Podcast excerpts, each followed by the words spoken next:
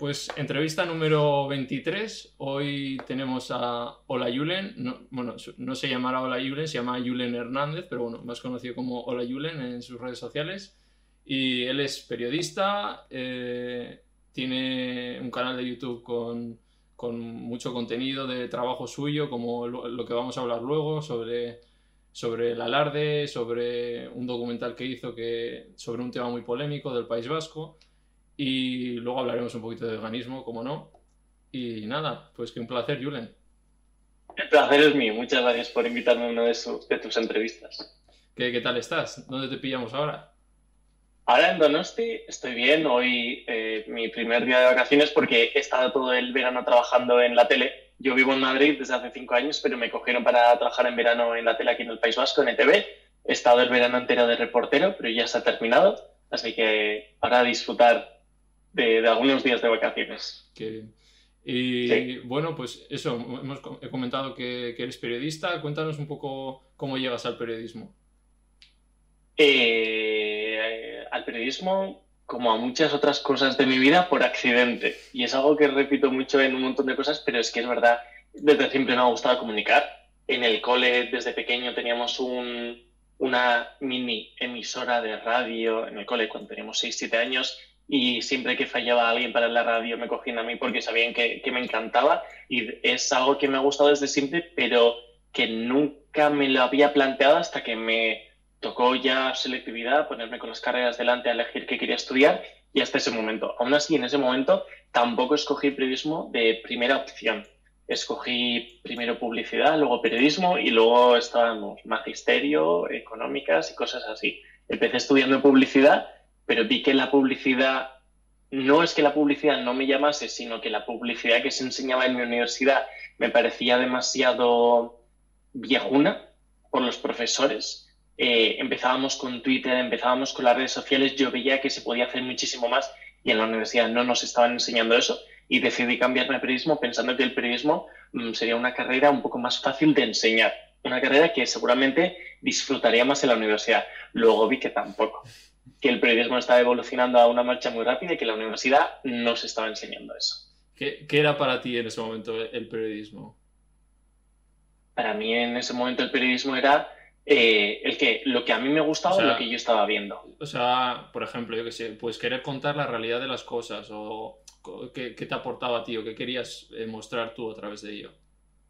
Claro, en ese momento estaban funcionando mucho los programas tipo 21 días con Samantha Villar o con Adela Ucar. Estábamos viendo eh, que en las redes sociales están cubriendo muchos contenidos de última hora, con reportajes, vídeos ah, editados o producidos de una manera completamente distinta a lo que se está eh, produciendo en ese momento para la televisión. O sea, quería aprender el formato audiovisual quería aprender a, producir la última hora, quería también huir de esa última hora para producir eh, contenido muy, muy distinto a lo que también se quería consumir en redes sociales. Y sin embargo, en la carrera nos enseñaban a, escribir y a dedicarnos a la radio, pero no nos enseñaban al mundo audiovisual.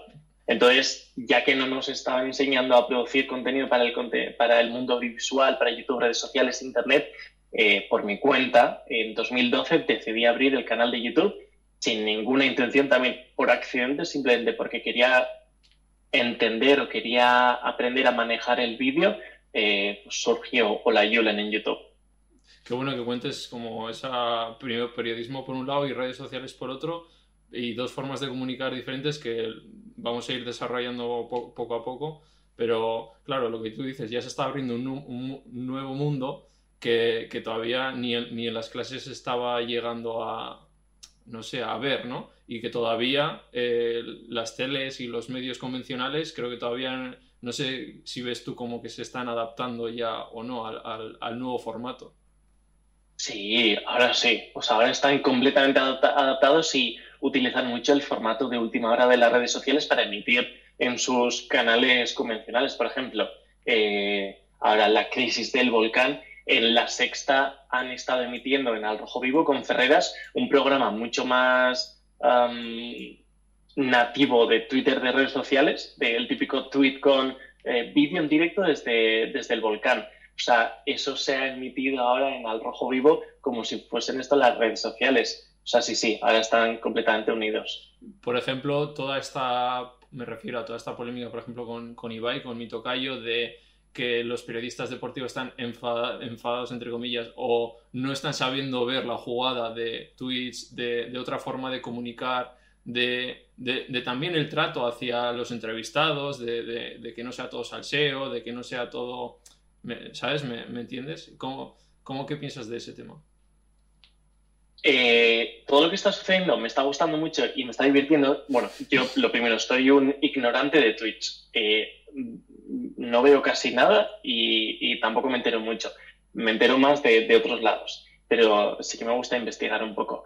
Lo de Ibai, me está gustando mucho lo que está sucediendo eh, porque está sucediendo con una dimensión muy, muy grande. Esto es bestial, pero sin embargo no es algo nuevo. todo esto nosotros, eh, los que éramos pequeños youtubers de, antaño, 2012, 13, 14, ya lo vivimos, solo que en una dimensión mucho más pequeña.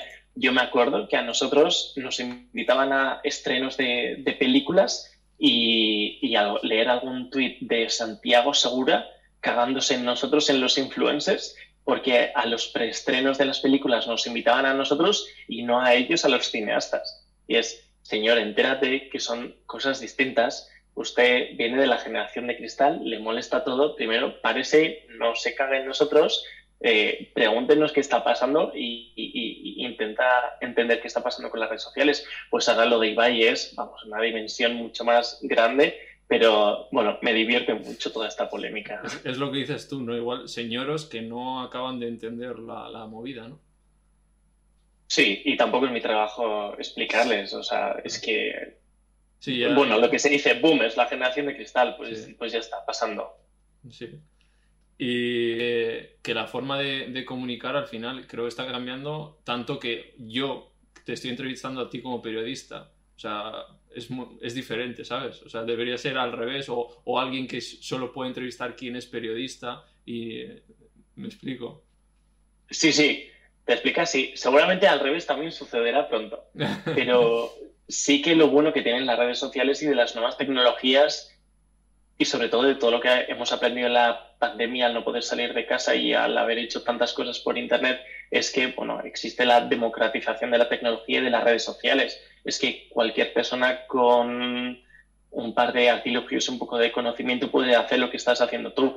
Y antes, o sea, yo sí que creo que antes todo el mundo intentaba ser eh, famoso por ser famoso o en YouTube y en las redes sociales, 2012-2013, la gente no hablaba de una cosa en concreta, no hablaba de nicho, simplemente intentaba abarcar a cuanta más gente mejor y con los años sí que se ha visto que se han ido haciendo los nichos, eh, que se han ido creando pues los creadores de contenido digitales especializados en X tema y se está viendo que eso es lo que está funcionando mucho. Y ahora tú que tienes eh, tu plataforma, que tienes tu audiencia y que además tienes eh, tienes que contar sobre el mundo vegano y, del bienestar animal, eh, estos nichos funcionan súper bien y vamos, o sea, sigue adelante porque es lo que tienes que hacer. O sea, tú como periodista podrías verlo como una intrusión laboral. Ah, yo no. Que va, que va. O sea, sería otra cosa si ya de repente te cogiesen a ti para presentar el telediario de la noche en vez de a un periodista.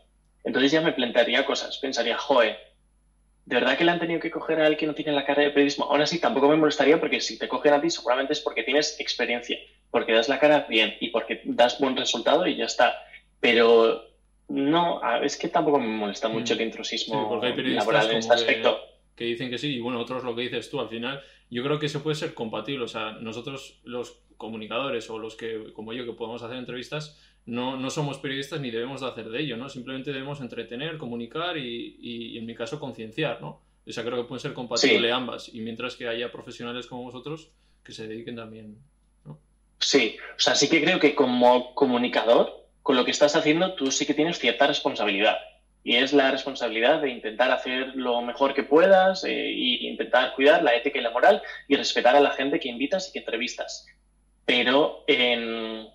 ¿qué va a decir? O sea, tú tienes una responsabilidad, pero sin embargo, al no haber pasado por la carrera de periodismo, eh, no conoces ciertas responsabilidades que tenemos los periodistas, que es la deontología periodística y un montón de cosas que nosotros tenemos. Y también diría que la gente, la audiencia, tiene o debería tener la responsabilidad de eh, saber o entender a qué gente le van a dar credibilidad y a qué no porque parece que ahora cualquiera pone un tuit y se le cree como si fuese periodista. Y es como, a ver, o sea, no solo tiene la responsabilidad la persona que ha escrito el tuit, sino nosotros como audiencia deberíamos tener dos dedos de frente para eh, darle la repercusión que se merece a determinado tuit. Eh, ¿Quién es esa persona? ¿Es periodista? Eh, ¿Deberíamos retuitear? ¿Deberíamos respetar lo que está diciendo? ¿O simplemente pasar porque es una persona X y ya está? Entonces aquí hay mucha gente con mucha responsabilidad.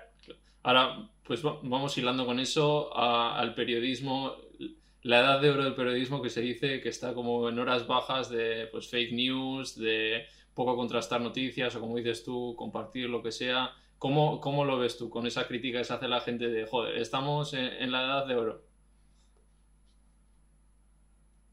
Joder, es que hay tanta, tanta, tanta información que es normal que de vez en cuando metamos la pata y nos creamos alguna de esas cosas que, vuelan por Internet. Y no son simplemente bulos o fake news o noticias falsas. Es, es ahora al moverse tanto dinero en Internet y al moverse tanto dinero en los titulares de las noticias, eh, hay muchísimos medios de comunicación que se pasan por el foro de la deontología periodística, la ética y la moral y que escriben unos titulares que luego van totalmente en contra de lo que dice el propio texto pero es que lo hacen por el clickbait, lo hacen para conseguir visitas, que se cree conversación, para que la gente haga, clic, lea el artículo, eh, consuma la publicidad que hay ahí y ellos ganen dinero. Entonces, es que es todo tan, tan, tan, tan complejo que, bueno, pues, hay mucha información y deberían enseñarnos a nosotros también como consumidores a, poder aprender a gestionar la información.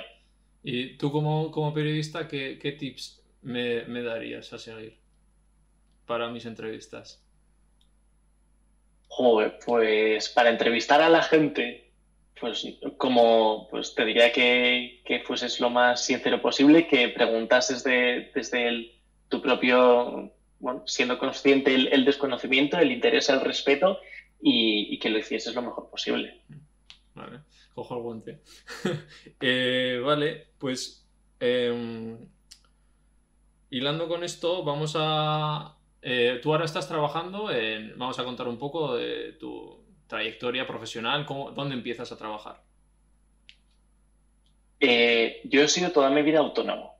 O sea, sí que es verdad que en 2014 o 2013 hice prácticas en del telediario de BTV mientras estaba estudiando periodismo.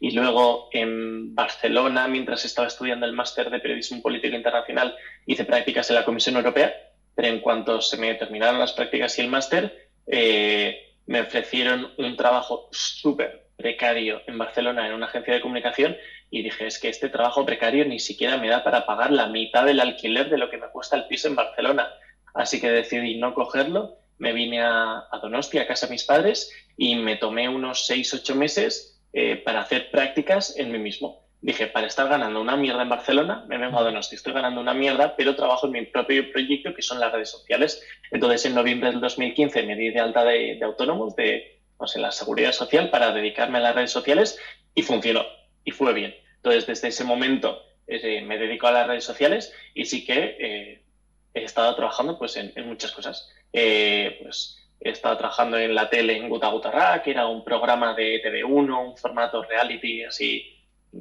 de jóvenes bastante guay. Este verano también está trabajando de periodista y en Madrid estoy de colaborador en una agencia que se llama Oh My Global, donde hacemos pues estrategias, contenidos, producción. Mm. O sea, ¿el periodismo eh, crees que está mal pagado? Es muy precario el periodismo. El periodismo no, no está viviendo su mejor época, la verdad, que va, que va. La edad de oro, ya lo decía yo. La edad de oro, eso es. Habrá gente, como en todos los lados, que está cobrando mucho dinero. pero en general el periodismo es bastante precario y está bastante mal pagado y las condiciones no son las mejores. Sí, sí, hay mucho que mejorar. La juventud, nada más salir de, de la carrera, becarios, entiendo, prácticas, pues muy, muy precario, entiendo también. Sí, sí, ya años y años y años trabajando de gratis, moviéndose de un lado a otro. Sí, sí, sí, totalmente. y tú entonces estás en Guta Rack, entre otros, y, y después, Después de Guta Guta Rack eh, fueron seis, siete meses bastante durillos. El programa renovó para una temporada más, pero para mí psicológicamente se me estaba haciendo bastante duro. Al ser un reality, yo estaba ahí opinando.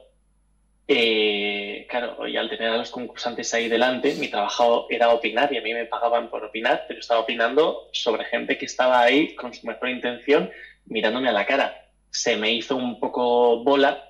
Eh, el programa me gustaba mucho, el equipo también, o sea, me pagaban bien, yo estaba muy contento, pero sí que es verdad que era un trabajo bastante duro. Y dije, mira, eh, mientras estoy haciendo Guta Gutarak, yo sigo trabajando en mis redes sociales, cosa que me quita bastante tiempo. Eh, voy a intentar dejar la tele, voy a descansar un poco, me voy a Madrid y en Madrid intento, pues eso, con las redes sociales y, a seguir. Y me fui a Madrid y estuve trabajando seguí trabajando en las redes sociales y en YouTube. Vale, y en YouTube, eh, ¿cómo, ¿cómo, empiezas? Bueno, ya nos has contado porque querías bueno, meterte en este mundo de las redes sociales. ¿Y cómo llegas a, pues, a tener tantos seguidores, a, a, conocer a tanta gente en Madrid? ¿Cómo, cómo llegas a ello? Eh, seguramente porque yo fui de los primeros. Eh, nosotros en 2012, cuando nos abrimos el canal de YouTube, éramos nada, tres, cuatro frikis que nadie entendía qué estábamos haciendo, que nosotros estábamos subiendo mierdas a YouTube, pero que entre nosotros nos seguíamos viendo. Eso, o sea, éramos los realmente frikis, los populares estaban en la calle jugando a fútbol o quedando con, con sus parejas. Y bueno, nosotros nos veíamos nuestros vídeos, se creó una pequeña, pequeña comunidad de youtubers de, toda España y de vez en cuando decidíamos vernos, mm, desvirtualizar, eh, ponernos cara y empezamos, a llevarnos bien. Eh, luego con los años sí que hemos visto que la gente somos gente muy distinta, que simple, no por ser youtuber todos tenemos la misma pasión o todos deberíamos ser amigos, simplemente que en aquel momento lo que nos unía era, era YouTube, ahora ya dentro de toda la gente de YouTube se han ido creando subgrupos, como es normal, pero en ese momento eh, nos unimos mucho. 2012-13 fueron años en los que intentábamos ahorrar 20-50 euros para coger el autobús, irnos a casa de los demás a, pasar el fin de semana y a grabar todos juntos. Y se creó una comunidad súper, súper bonita de, de YouTube. Luego, dime, dime. o sea, tu contenido, ¿a qué iba dirigido en ese momento? Eh, contenido, o sea, hasta el año 2014 no tenía ni idea de lo que estaba haciendo. Sí, eh, sí, era realmente sin más y ya está. En 2014 viendo eh, las tendencias de YouTube de Estados Unidos y intentando imitar o, bueno, algunos youtubers a los que les iba muy bien y sabiendo que ellos ganaban dinero, intenté cambiar el contenido de mi canal completamente, intenté que mi canal fuese un canal bastante más eh, blanquito, sin meterme en líos, simplemente eh, caer bien a la gente, hacer cosas entretenidas, cortitas, rápidas y ya está. Y fue súper bien. Es cuando subí un montón de seguidores y también es cuando estaba viendo que se me estaban terminando ya eh, eh, las clases del máster y las prácticas y que en algún momento tendría que trabajar en algo. Entonces decidí dar caña a YouTube de esa manera. Así que en 2015, 16, 17 mi canal fue pues muy de entretenimiento, lifestyle, muy sencillo, imitando mucho al contenido de Estados Unidos. Y pasas de intentar no mojarte a meterte en fregados, porque sí. empiezas a hacer documentales sobre el siguiente tema que vamos a ir de, las tradiciones, ¿no? ¿Cómo, ¿Cómo, das ese cambio? Claro, eh, soy, soy, periodista, eh, comunicador, a mí hay cosas que me apasionan y cosas que desde dentro me mueven y yo soy inconformista.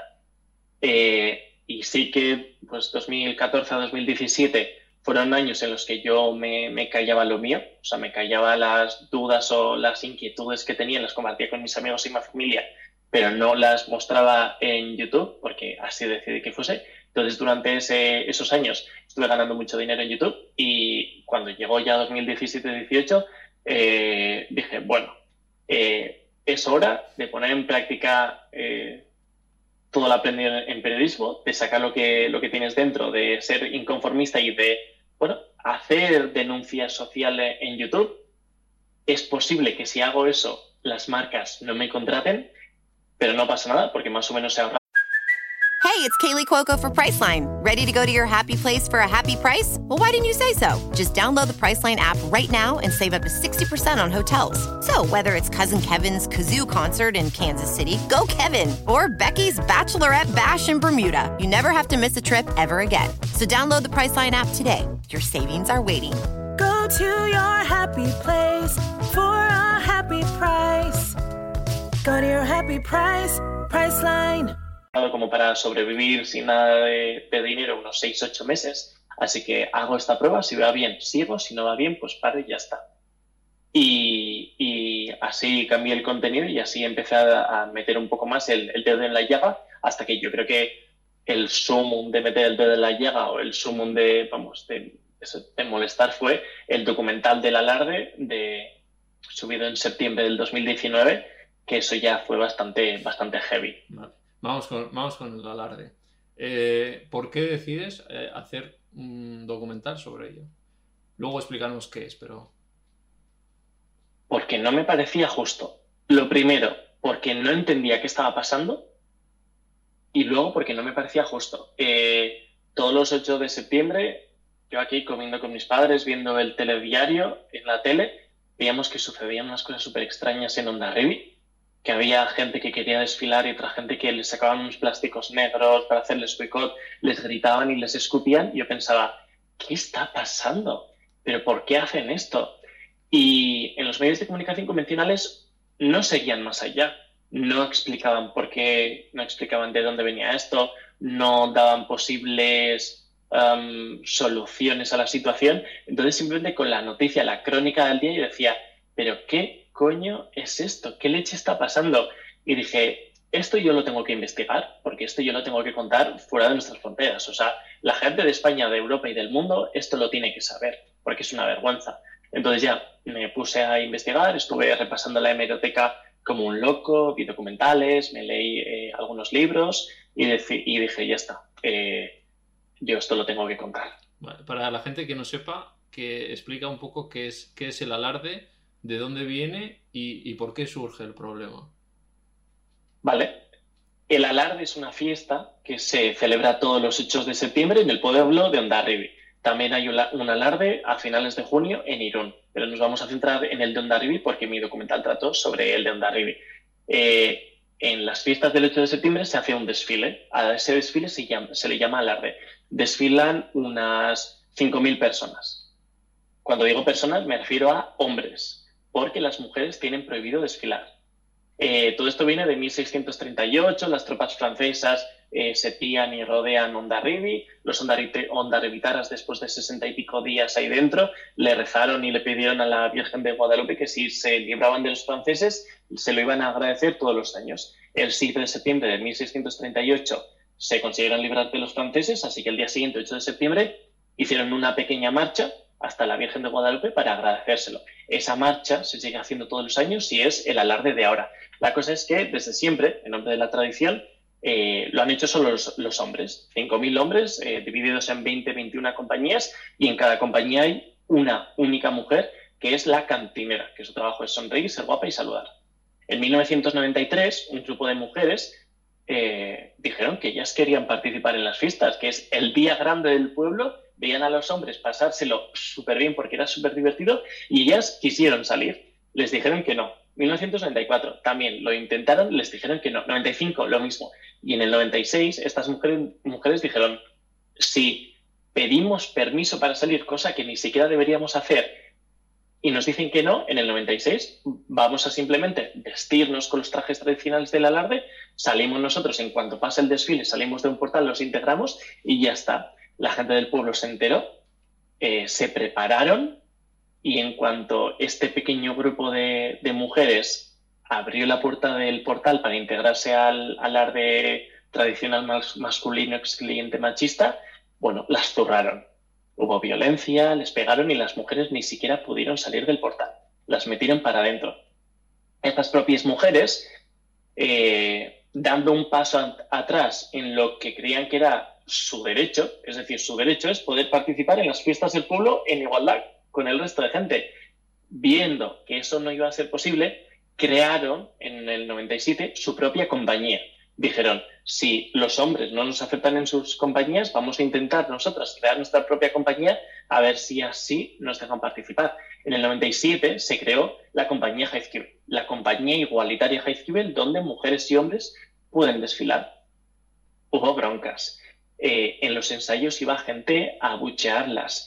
Eh, empezaron a, vamos, a eh, apuntar los, nombres de la gente que iba a salir en la compañía igualitaria Heizkibel y poniéndolos en las calles donde arriba para que la gente supiese quiénes eran, hacer boicot a sus tiendas, a la gente LGTB de la propia compañía Heizkibel, a escribirlo y a sacarlos del armario poniéndolos en papeles en los árboles de Ondarribi. Eh, fue increíble. Y desde el 97 este tema se ha enquistado porque las instituciones del País Vasco, tanto Ayuntamiento de Ondarribi, Diputación, Diputación de Guipúzcoa y mm, Gobierno Vasco, no han hecho nada en favor de, la igualdad. Y a día de hoy no ha evolucionado nada desde ese momento hasta ahora. ¿No es un cambio? No sé, desde la ignorancia. Ha cambiado. Sí que es verdad que ha cambiado. En el 97 hubo barreras humanas de mujeres a favor del alarde tradicional masculino sexista, eh, haciendo barreras para que las mujeres y hombres de la compañía igualitaria Heizkibel no, no pudiesen desfilar. Hubo mucha violencia, tuvo que ir hasta la policía. La policía no es que escoltase a la compañía igualitaria Heizkibel, es que se les pusieron delante de decir, oye, con vosotros hay mucho lío, iros a casa, eh, dejad la cosa en paz. Eh, la cosa fue cambiando poco a poco. Em, hasta que de repente parecía que quizás estaban dando los pasos necesarios para que las mujeres también pudiesen desfilar en igualdad en las fiestas de Ondarribi. Entonces, en ese momento, porque también hubo una ley del 2005 de Ibarreche, del gobierno vasco, que decía que efectivamente las mujeres deberían salir a las fiestas públicas, es decir, que las instituciones no podían organizar fiestas que fuesen sexistas. ¿Qué pasó en ese momento? El alarde se privatizó como, las, como eh, la ley no entendía o no permitía que unas fiestas públicas fuesen sexistas, el ayuntamiento de, de Ondarribi decidió privatizar el alarde. En ese momento el alarde se salió de la comunidad autónoma vasca y se, se dio de alta como una fundación privada en Navarra. Y han estado desfilando durante años con permiso de teatro callejero, evidentemente sin eh, admitir a las mujeres en sus filas. Y aún a día de hoy el actual alcalde de Ondarribi, Chomin Sagarzazu, eh, no recibe a la compañía igualitaria Jaizkibel, pero sí recibe al alarde tradicional masculino excluyente sexista. se supone que está a favor como del, sexista, entiendo, ¿no? Eso es. Yo siempre digo, si una persona no hace política igualitaria, si una persona no hace políticas feministas, significa que hace políticas sexistas. O sea, es que es increíble porque la gente que se una idea, Ondarribi es un pueblo, aunque sea grande, pero estamos hablando de que lo que decías tú, mujeres eh, impidiendo a otras mujeres para defender a que solo sean hombres y peleas y todo eso entre conocidos, familias que, que, se, han, que se han roto, ¿no? Pues tú sabrás mejor por, por todo este problema. O sea, es que es increíble. Para la gente que habla euskera hay un libro que es muy, muy duro, pero que plasma perfectamente lo sucedido. Se llama Alarde Akukatutako Plazara, escrito por dos periodistas de, de Berría, que es buenísimo libro, y cuenta cómo grupos de amigos se han roto, familias enteras se han roto por esto. Y la gente de... Aquí hay, aquí hay muchísimas cosas y muy complejas. Lo primero es que, eh, o sea, esto es una lucha de clases interna. Al ser un pueblo pequeño, 17.000 habitantes, eh, claro, las mujeres, o sea, al desfilar solo los hombres, la gente que está en las esquinas de las calles y en los balcones aplaudiendo son las mujeres de, las hijas de, las madres de o las hermanas de. Y todas esas mujeres aplauden de alguna manera eh, intentando, o hasta ahora, intentando mantener o seguir eh, las clases. Porque, claro, esto imita un desfile militar y en los desfiles militares hay rangos Y esos mismos rangos, aunque sean subjetivos, existen en los pueblos. Hay gente que tiene más importancia y más poder que el resto. Esto es una de las cosas. Y luego también la gente mm, defiende lo que es lo sucedido, defiende que las mujeres no puedan participar en las fiestas del pueblo, eh, justificándolo con la tradición. Y esto es algo muy duro, porque no, deberíamos permitir que las tradiciones fuesen en contra de los derechos humanos. O sea, ha llegado ha llegado el momento de que nosotros como humanidad nos pongamos a repasar una por una todas las tradiciones y empezar a abolir todas las tradiciones que van en contra de los derechos humanos, en contra del bienestar animal, en contra del bienestar de la naturaleza. El otro día eh, en Islandia, en las Islas Faroe, mataron 1.400 delfines en nombre de la tradición. Es que ya vale, las tradiciones no sirven para nada. Las tradiciones son unas cosas rarísimas creadas por gente con privilegios para mantener su estatus y ya está. Y nosotros seguimos, eh, seguimos justificando las tradiciones o seguimos cumpliéndolas como unos borregos con los ojos tapados. Eso no puede ser así. Te aplaudo, te aplaudo, Julen. Que, te quería preguntar eso, o sea, ¿cuál es el argumento que, que utilizan eh, tanto el alarde tradicional como los defensores que defienden a ese alarde? Eh, o sea, solo es la tradición. Es, sí, uno de los argumentos es la tradición. Eh, otro de los argumentos es, eh, tú no eres de aquí, no puedes opinar. Es como, no, perdona. Eh, cuando se rompen, cuando se vulneran los derechos humanos, no es que yo tenga derecho a opinar, es que yo tengo el deber y la responsabilidad de alzar la voz para que esto se arregle, para que tú no justifiques tu, tu machismo, tu sexismo con lo que está sucediendo. Porque eh, libertad de expresión existe y a verla hay y todo el mundo debería tener libertad de expresión. La, libertad de expresión termina cuando se vulneran los derechos eh, humanos y cuando se vulneran pasa de ser libertad de expresión a delito de odio. Y eh, lo de Andarivi está rozando muy, muy cerca del delito de odio. es que me, me, gusta pensar, o sea, un hombre que esté en el tradicional hablando de frente con una mujer del pueblo o una prima suya, que puede ser incluso, y le dice ya, oye, es que, ¿por qué no me dejas participar? Eh, y le, no, es que es una tradición, ya bueno, pero podemos cambiarla y no, no, o sea, tajante. Otro de los argumentos, eh, el último de los argumentos que utilizan los hombres y las mujeres de la alarde tradicional sexista Andarivi es que eh, estos últimos años se ha hecho llamamiento a entidades feministas de toda Euskal Herria para que fuesen a Ondarribi y en la calle principal animasen, aplaudiesen y protegiesen a la compañía igualitaria Heizkibel. Porque eh, lo que he contado antes, cuando la compañía Heizkibel desfila por la calle mayor, la gente tradicionalista levanta pancartas, les escupen, les insultan diciendo boyera, extranjera, bigotuda, maricón. Entonces se ha hecho llamamiento a entidades feministas para que fuesen a proteger y aplaudir a, la compañía igualitaria Heizkibel. Y uno de los argumentos que ha utilizado el alarde tradicionalista es que, eh, que sinvergüenzas traen a gente de fuera, esto no es posible, el alarde debería ser de la gente del pueblo. Bueno, bueno, Solo aquí viene otra cosa.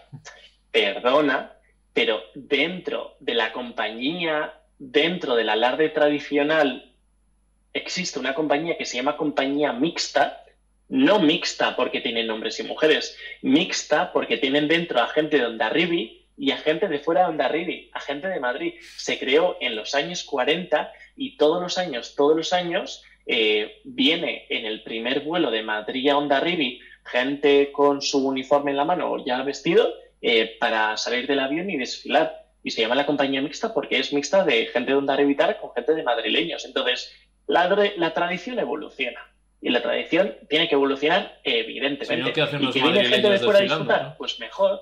Si no, que hacen madrileños desfilando, ¿no? Según ellos, eso no debería estar en la tradición, porque no se hacía antes. Claro, totalmente. Sí, estos dos últimos años, evidentemente, no se ha celebrado el alarde porque la situación de pandemia que hay. Ojalá, 8 de septiembre de 2022, eh, la compañía Heizkibel esté dentro del, del alarde de Ondarribia y que sea un alarde público, ¿Tú, crees que va a llegar el día? Va a llegar el día. No sé si es el 22. Ojalá. O sea, lo ves cerca. Pero que va a llegar. Yo creo que sí. Yo creo que sí. Es que No, no puede ser Tiene de que otra caer manera. por su peso, ¿no? No puede ser de otra manera.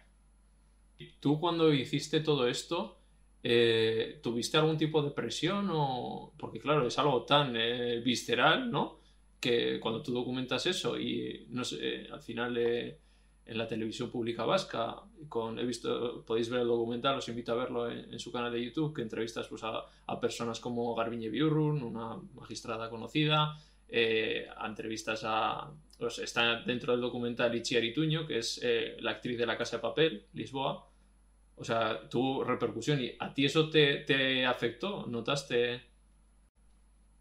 Am, o sea, yo sobre el alarde he hecho eh, dos documentales. El primero es el de septiembre del 2019, que yo lo hice con mis propios medios y miedos, pero medios de una forma mucho más amateur, que se llama Alarde, Tradición o Machismo, el pueblo, eh, el caso Gaizkibel, eh, que tuvo como 70.000 visitas, funcionó súper bien y ahí sí que tuve muchísima, muchísima gente en contra, gente que me escribía con amenazas por correo electrónico, por mensaje privado, en los propios comentarios de YouTube. Incluso una concejala del ayuntamiento de Ondarribi me mandó un WhatsApp un poco ex- extraño y viendo que el medio audiovi- audiovisual era el correcto y que de ahí en adelante había que eh, tratar el tema de una manera distinta, eh, desde la propia compañía Facebook decidieron hacer un documental suyo propio, me pidieron a mi ayuda, así que lo dirigí yo, pero el documental es suyo, eh, que se llama Aurrera Gimbadugu, Rompiendo la Tradición, que también está en mi canal de YouTube.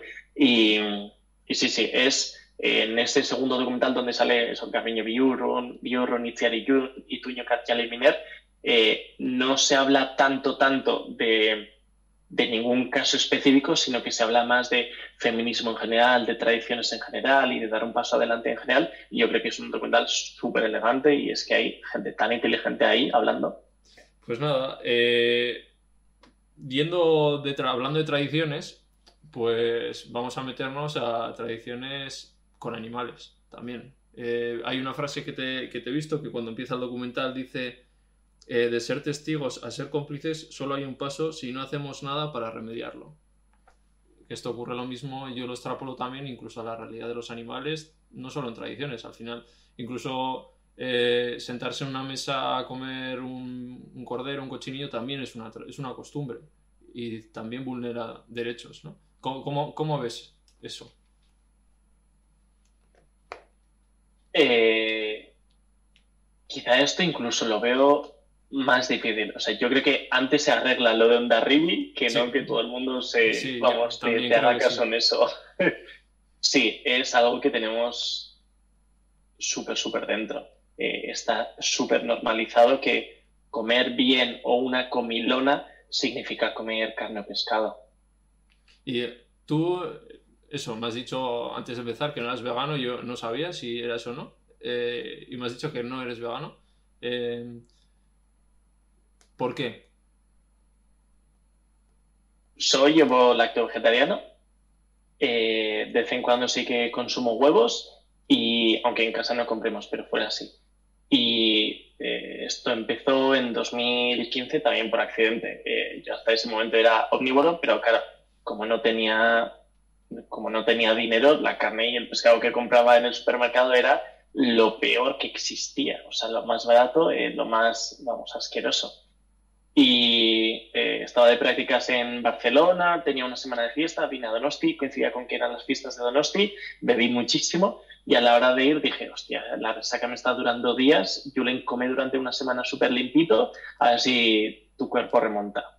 Y eh, en ese momento decidí prescindir de, de carne y pescado. Comía pues eso, mucha fruta, verdura, cereales, legumbres, etc. Y fue bien. Y después de esos siete días dije, voy a alargarlo un poco más, 10 días, luego un poco más, 15 días. Y eh, quizá unas semanas más tarde, algo esporádico, sí que comía alguna croqueta, un poco de, salmón. Y hasta que ya el 2 de noviembre de 2015 dije, nada, eh, hazlo oficial, ni carne ni pescado. Y desde ese, desde ese, desde ese día soy lacto vegetariano. ¿Cuál es la razón por la que no comes, no, decidiste no comer carne y pescado? ¿Ahora o en 2015? Bueno, antes o ahora porque sigues haciendo. Antes era simplemente por mí. dije, buf, qué mal me está sentando la vida, eh, Julen come limpio y la carne y el pescado que tú ahora mismo te puedes permitir no está dentro de esa dieta limpia.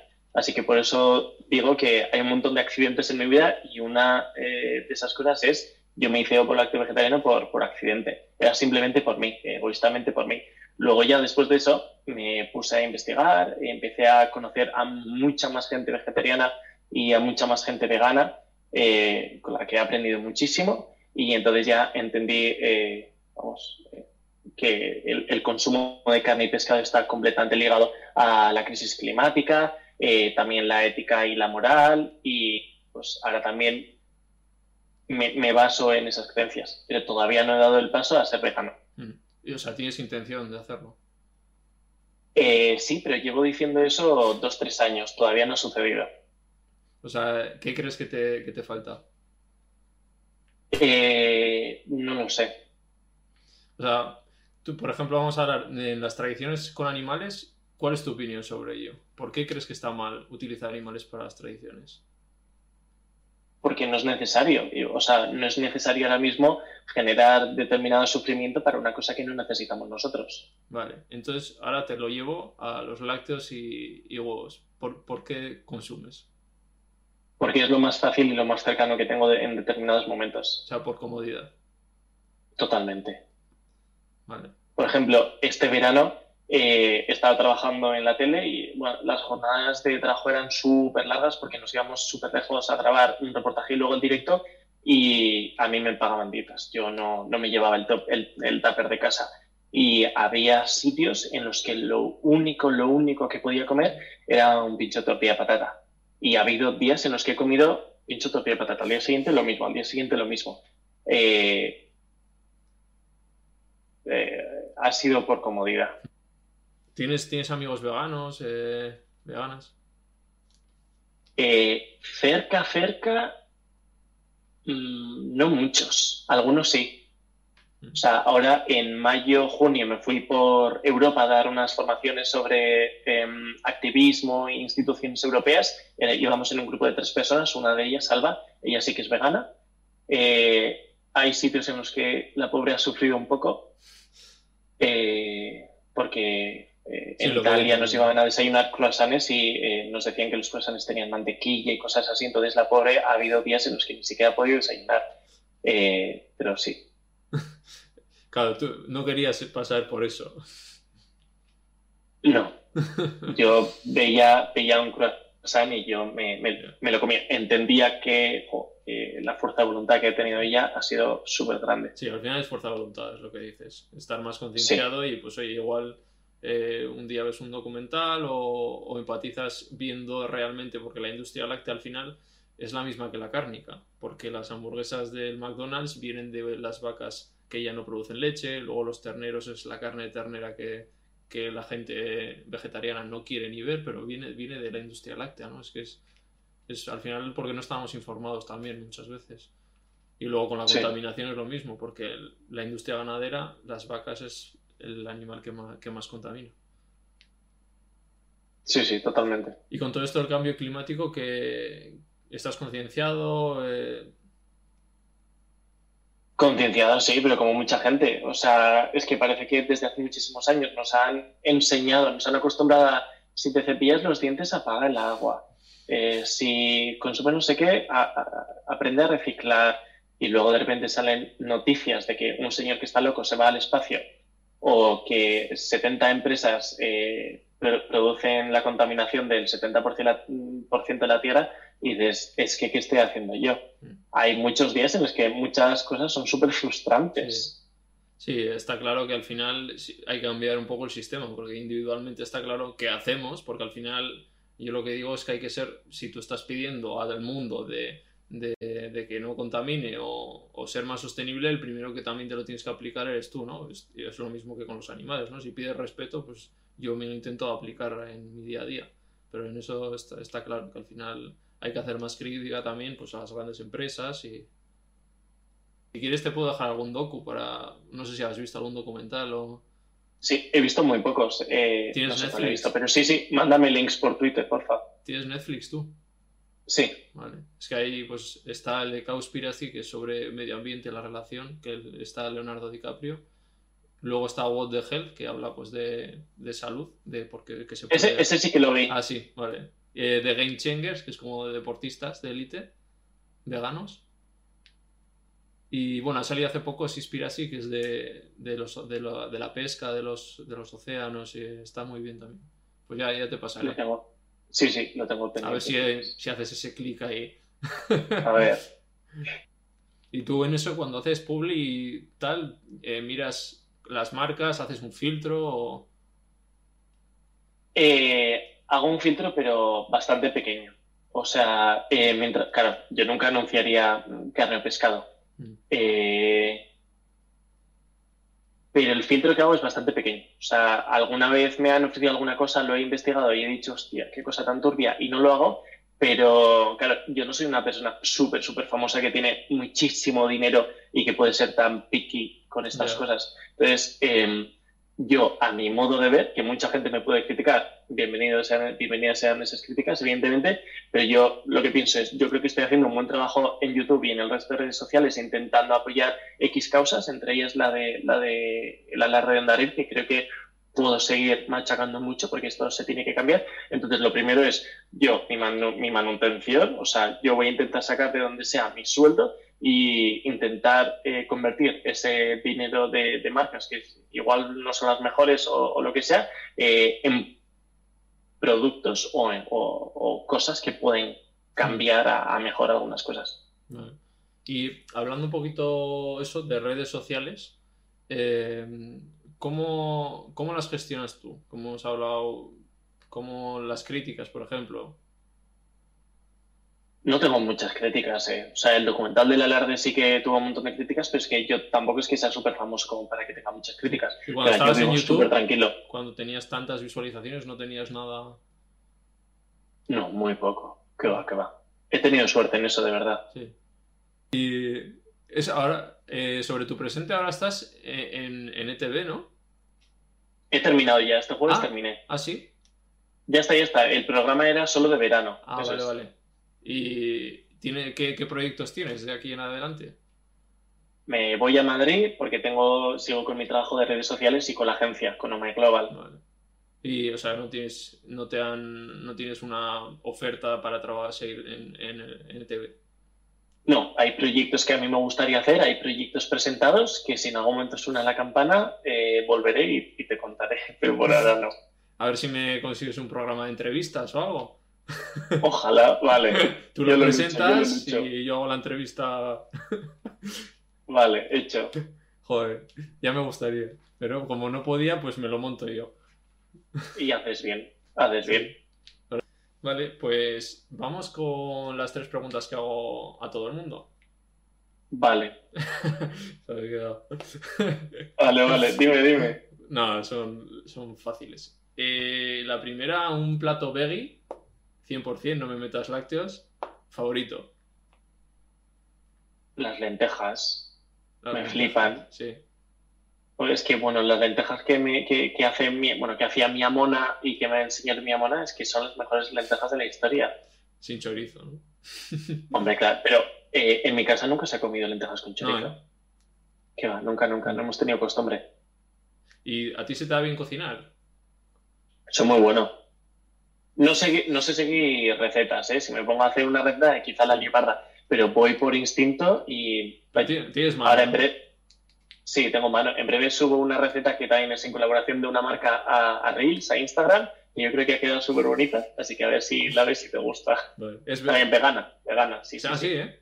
Vale. Con una marca vegana, güey. Eh, vale, pues la segunda serie favorita. Hostia, eh, qué complicado. De verdad complicado. Te puedo decir varias, una Sí. no, no, no me sale una. Vale, me flipa desde siempre, además, temporada 17, Anatomía de Grey.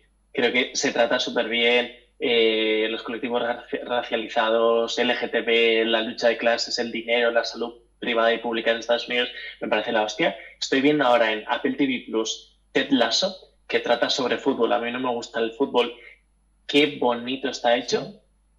Y mm, House of Cards muy buena, Mad Men, es que no lo sé. No, Dímelo, estándar. imposible. Lost Qué nada. difícil. Lost, buah, intenté ver cuatro capítulos y casi me muero. Lo tuve Sí. que dejar. Sí, al principio. Mal... Sí. Pero por. Qué duro. Sí. Lost, lo de la isla que Sí. cae un avión y están ahí en la isla y pasan cosas que va, no pude, vi cuatro capítulos. O sea. Le tienes que dar una oportunidad. Vale. Y The Office, lloré con The Office, vamos, lo que no está escrito. Sí, no la he visto, ¿eh? No, sé- no, no sé. Hablan mucho de ella, pero. Está guay. Eh, y la última, eh, persona que podría entrevistar que tú conozcas. Persona que podrías entrevistar que yo conozca. Y que la gente pueda conocer también. Qué difícil. Está creando productos veganos. No sé si has entrevistado a Jonan, a Sí. los hermanos Boisset, a la No, los, gente de los una. Boyset no. Me han dicho varios que. Me dijo Basque también que les entrevistara así.